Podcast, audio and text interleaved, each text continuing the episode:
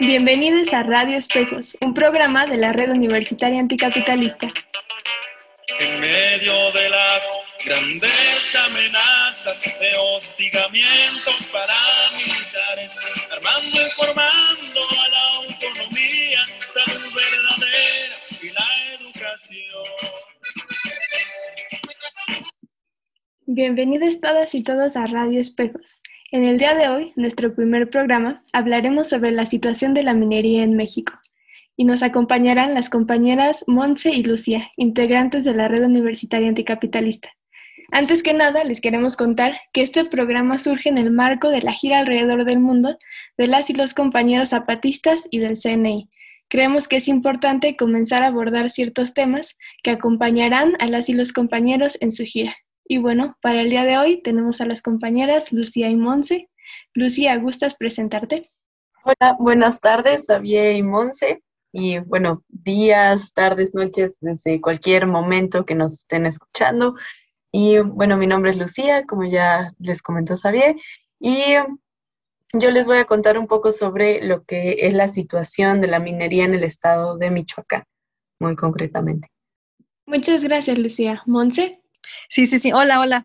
Yo voy a hablarles un poco de datos de la minería y algunas cuestiones eh, relativas a, a, la ley. Espero que no se puedan, se aburran mucho, pero bueno, son datos que hay que tener como precisos y presentes para que podamos ver cómo se ha estado desarrollando la minería en el país. ¿Por qué no comenzamos con algunos datos sobre los conflictos mineros en México? Monse. Justo sobre eso que decía yo de los datos, ¿no? Por ejemplo, el Observatorio de Conflictos Mineros, OCMAL, Dice que México encabeza la lista de países con el mayor número de conflictos mineros en América Latina, con un total de 58 casos, de los cuales 29 pertenecen a proyectos de minas canadienses. Entonces son muchísimos, ¿no? Por otro lado, la Secretaría de Medio Ambiente y Recursos Naturales registra más de 560 conflictos socioambientales en el país, de los cuales 173 son causados por actividades mineras.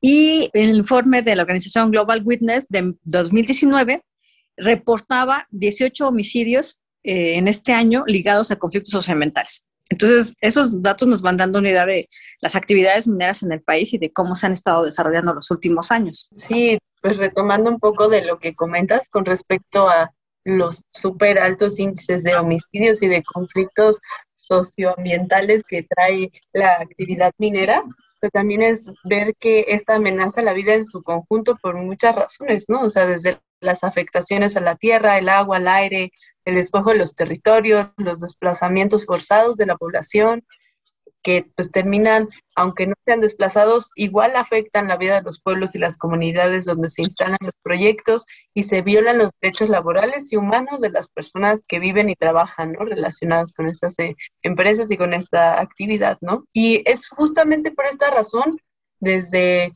las cuestiones de las afectaciones al medio ambiente como la violación a los derechos humanos y los asesinatos que se relacionan con esto, que compañeras y compañeros del Congreso Nacional Indígena se han organizado para pasar a la defensiva y accionar a favor de la vida, ¿no? y en contra de estos proyectos de muerte. En este programa del día de hoy hablaremos sobre las comunidades de Santa María Ostule, de la Sierra Negra de Puebla que son pues comunidades de compañeras y compañeros del CNI. Sí, muchas gracias a las dos por esta introducción al tema. Sin duda, pues es un, un tema muy, muy amplio y este podcast pues solamente será un breve acercamiento, pero esperamos que comience a abrir muchas puertas para que las y los radioescuchas pues también comiencen a discutir e informarse más sobre el tema. Y bueno, para ya entrar más en materia, Monse, ¿te gustaría platicarnos cuáles son los antecedentes de la situación actual?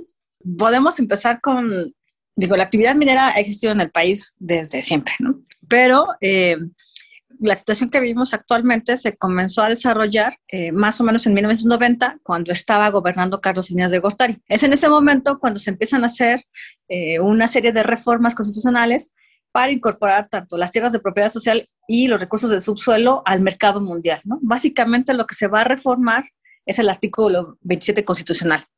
Entonces, esa es una de las, de las primeras antecedentes que podemos encontrar de, esta, de este momento en el que vivimos. Otro es que se va a dar una serie de reformas que lo que van a hacer o donde van a culminar es en esta apertura comercial que va a tener nuestro país.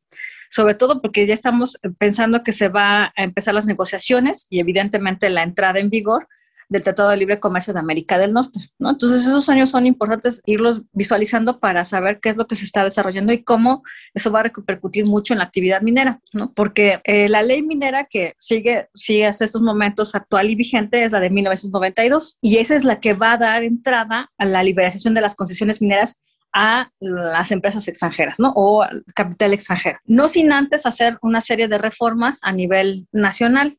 O sea, uno de ellos, por ejemplo, es que la concesión minera pasa de ser de 25 años a 50 años y puede ser prorrogables por otros 50 años. Entonces, una concesión, pues te va a durar 100 años. Eso es muchísimo tiempo. Esa es una. Otra, por ejemplo, es que antes de, emitir esta ley minera, lo que se va a hacer a nivel nacional, van a centralizar todas las concesiones más importantes, sobre todo de minerales importantes, como el oro, a empresas nacionales. Y bueno, hay tres ganadoras que siguen actualmente ganando todavía con estas concesiones que obtuvieron desde esos años, ¿no? Entre ellas está Grupo México, Grupo Peñoles y Grupo Carso. Después de ya dejarles esas concesiones, entonces sí abrieron al capital extranjero y pues evidentemente eso hizo que las empresas mineras extranjeras tuvieran otra forma de trabajar diferente que ha sido más depredadora, ¿no? Podríamos decirlo. Entonces, también esta ley lo que va a hacer y otro tipo de leyes va a ser garantizarles a, los extranjeros que van a tener certidumbre de sus inversiones. Eso no importa tampoco el despojo que va a tener los pueblos ni las personas que estén en esos territorios donde se van a llevar a cabo estas concesiones o donde se ubican estas concesiones. Claro, muchas gracias, Monse. Oye, y cuéntanos, en nuestro país, ¿quién regula esta actividad? Bueno, la ley minera es la que nos va a decir quién es la que regula, pero la actividad minera, evidentemente, este, hay que revisar que es una actividad de orden federal y entonces quien otorga las concesiones para ya sea capital nacional o extranjero es la Secretaría de Economía. Ellos son los que pueden otorgarle una concesión a cualquier particular o empresa. Eh, porque también hay que señalar eso, ¿no? Que hay particulares que también tienen concesiones mineras y hay empresas. Eso otra vez. Entonces, la, Secretaría de Economía es la que es encargada. Y bueno, los, los concesionarios tienen evidentemente derechos y obligaciones, pero hay una cosa importante que resaltar de la, de, la ley minera, que es que declara que la actividad minera, digamos, exploración, explotación y beneficio de los minerales, es de utilidad pública y tiene preferencia por encima de cualquier otra actividad, otro uso o otro aprovechamiento. Es decir, que la ocupación y el uso de estos territorios o de estos lotes por cualquier comunidad, pueblo indígena o persona tiene un carácter secundario para el Estado mexicano, ¿no? Es más importante y se le da preferencia a la actividad minera. Eso es algo que sí afecta evidentemente a los pueblos.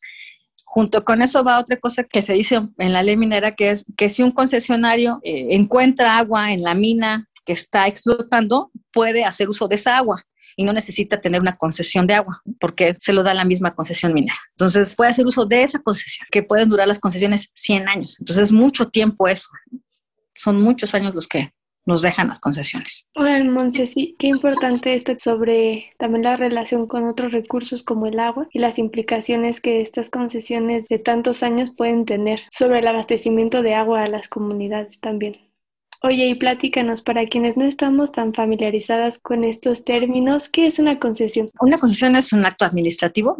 El Estado le concede a un particular, ya sea una persona física o una empresa, eh, el manejo y explotación de un servicio público y por lo tanto el aprovechamiento o explotación de esos bienes y se da a través de esa concesión, ¿no? Las entrega la Secretaría de Economía. Ok, muy bien. ¿Y cuánto se paga por una concesión? Bueno, esa es la más, cosa más irrisoria de todas, porque se supone que la actividad minera en nuestro país es una de las actividades que deja mucho más dinero, ¿no? Pero evidentemente ni que no para todos, sino solo para las empresas. Y bueno, la Ley Federal de Derechos del 2021 cobra, está cobrando actualmente por una concesión minera. Si tú tienes una concesión de uno a, a dos años, vas a pagar ocho pesos con cuatro centavos. Y así así va a ir subiendo sucesivamente el precio hasta llegar a 11 años de vigencia de tu concesión y a partir de ahí se cobra ese, ese monto que son 179 pesos con 90 centavos. Eso es lo que cobra por una concesión.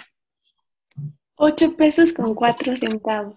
¿Cuántas concesiones existen actualmente? Pues actualmente tienen se tienen registradas, eh, el Servicio Geológico Mexicano tiene registradas 25.221 concesiones a diciembre del 2019. Eso quiere decir que se siguen dando concesiones en este sexenio, pocas, pero se siguen dando. Y la Cámara Minera de México identificaba para el 2019 que había eh, proyectos de 238 empresas con capital extranjero. No, pues decimos que no son solo las mexicanas, sino también el capital extranjero.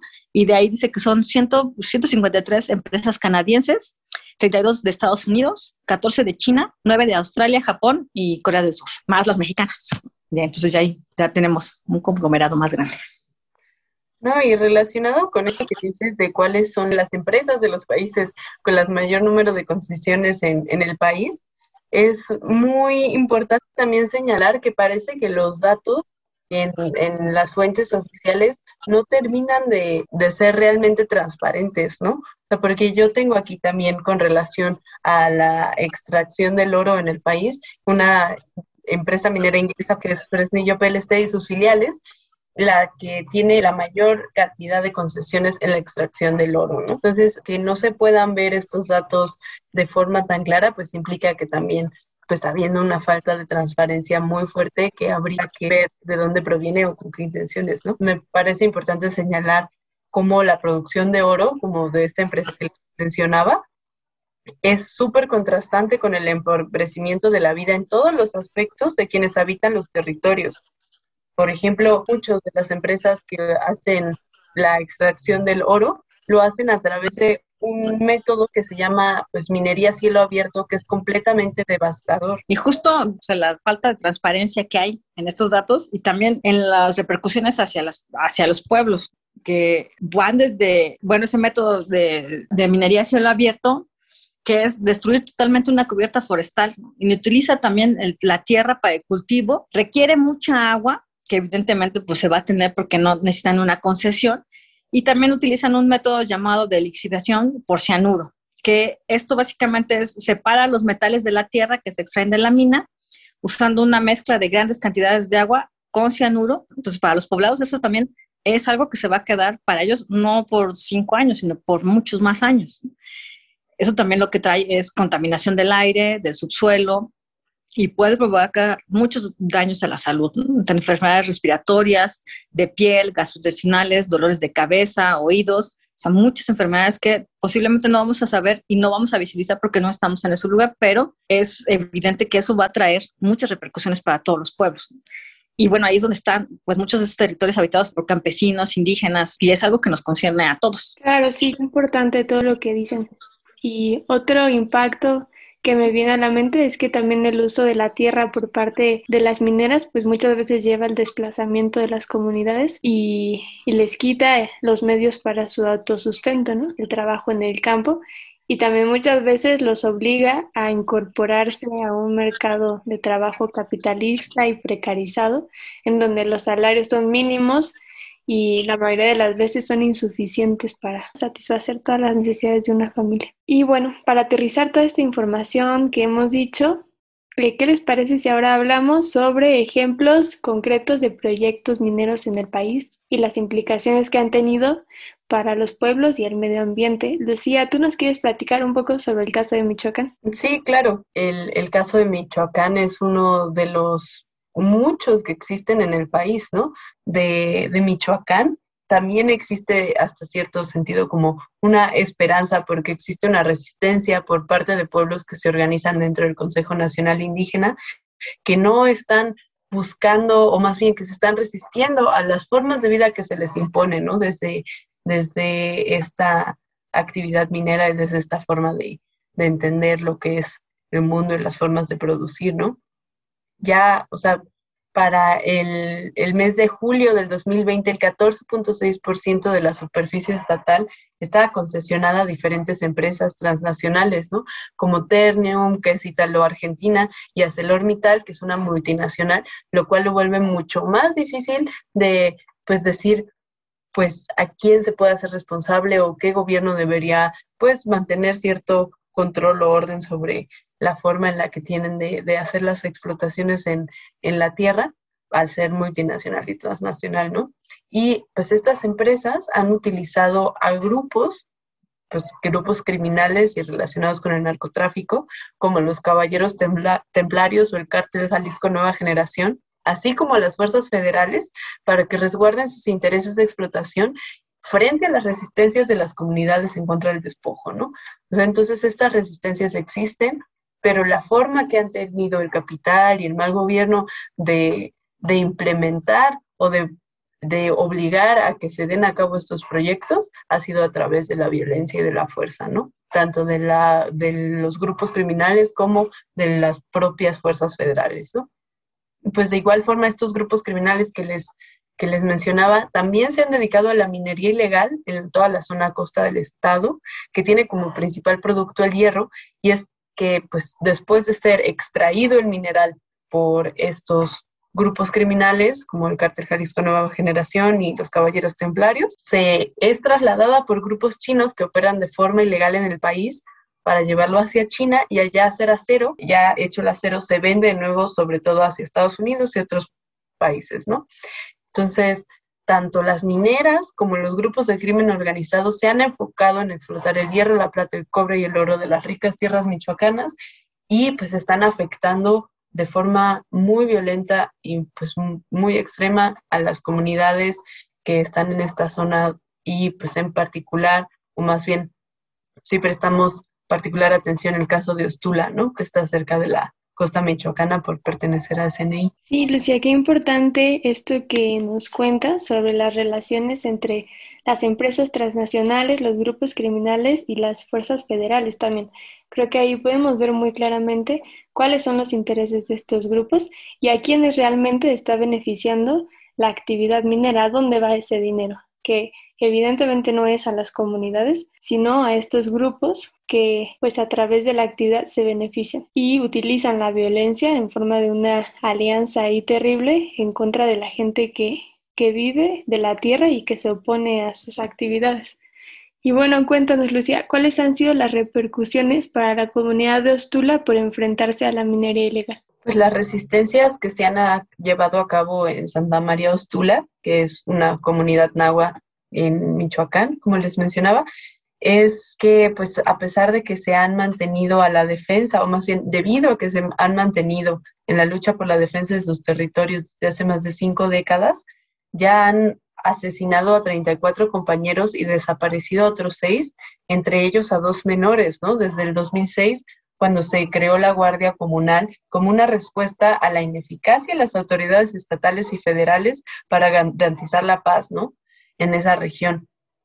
Entonces, desde el momento en el que ellos empiezan a resistirse y crean la Guardia Comunal, les han arrebatado a 34 compañeros, ¿no? Bueno, 30 y pues 40 ya contando a, a los desaparecidos. Y pues no, otro punto que se debe mencionar es que pues, la comunidad de Aquila que también se encuentra en esa misma zona, también ha sido duramente golpeada por esta ola de violencia y pues la forma en la que se ha hecho ahí sobre todo ha sido con acusaciones falsas por parte de las empresas mineras, ¿no?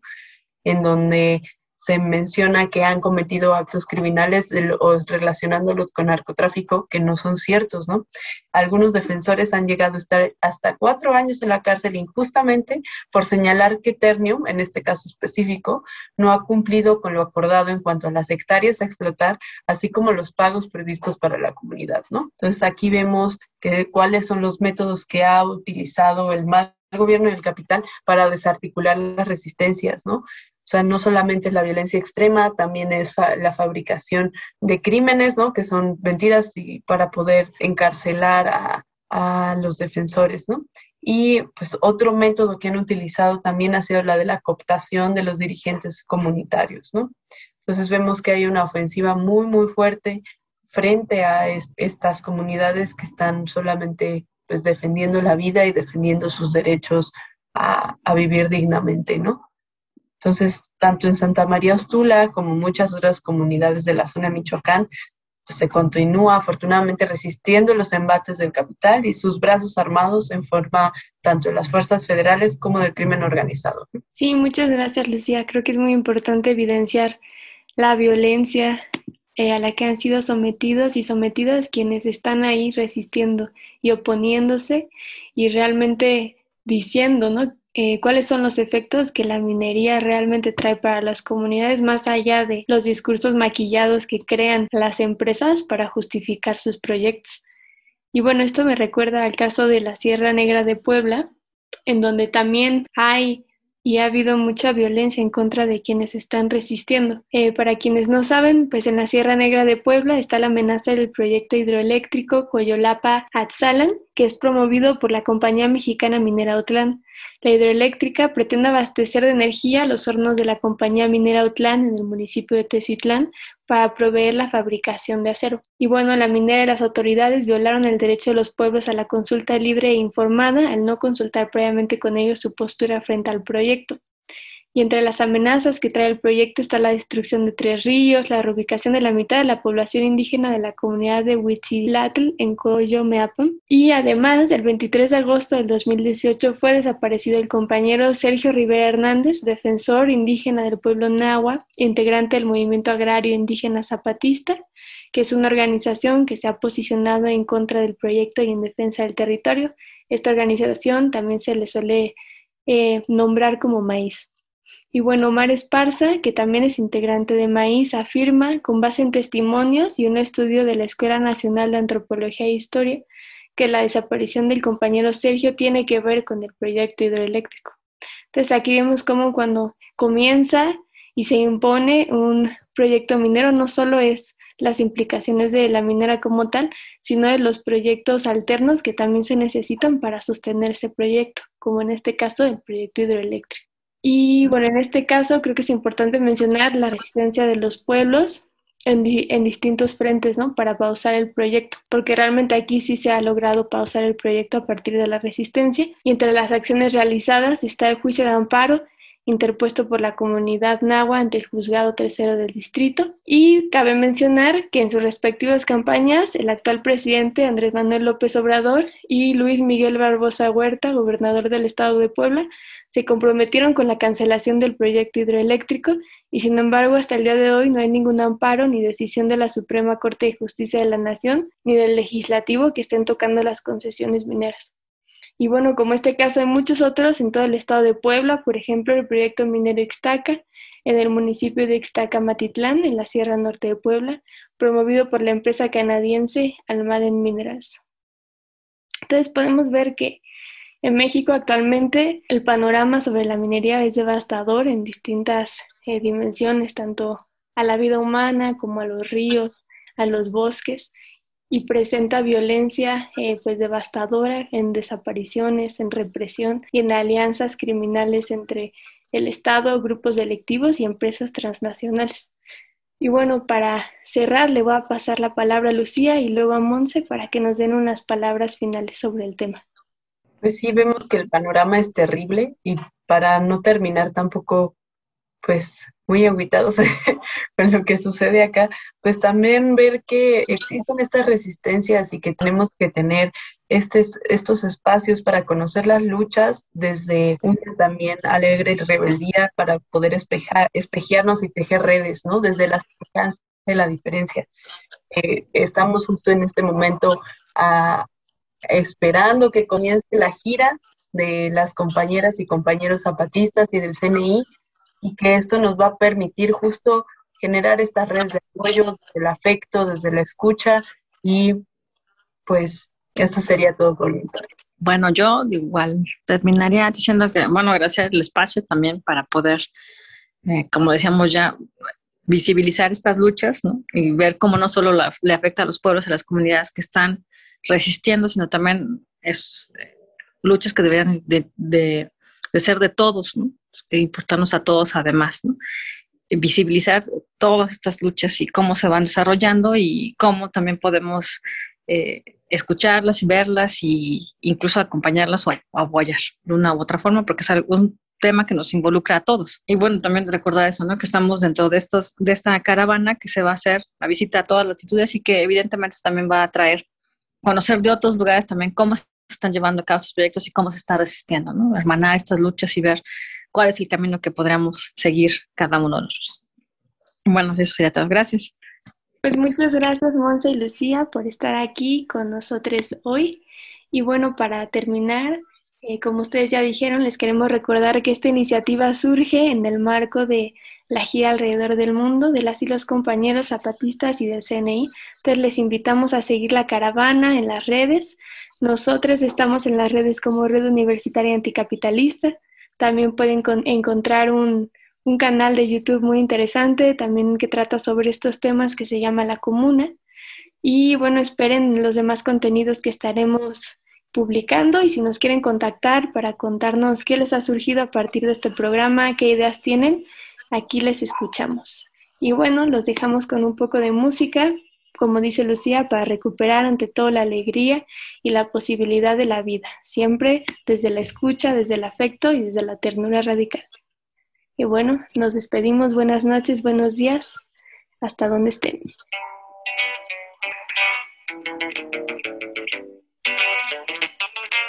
en medio de las grandes amenazas de hostigamientos paramilitares, armando y formando a la autonomía, salud verdadera y la educación. Intenta acabar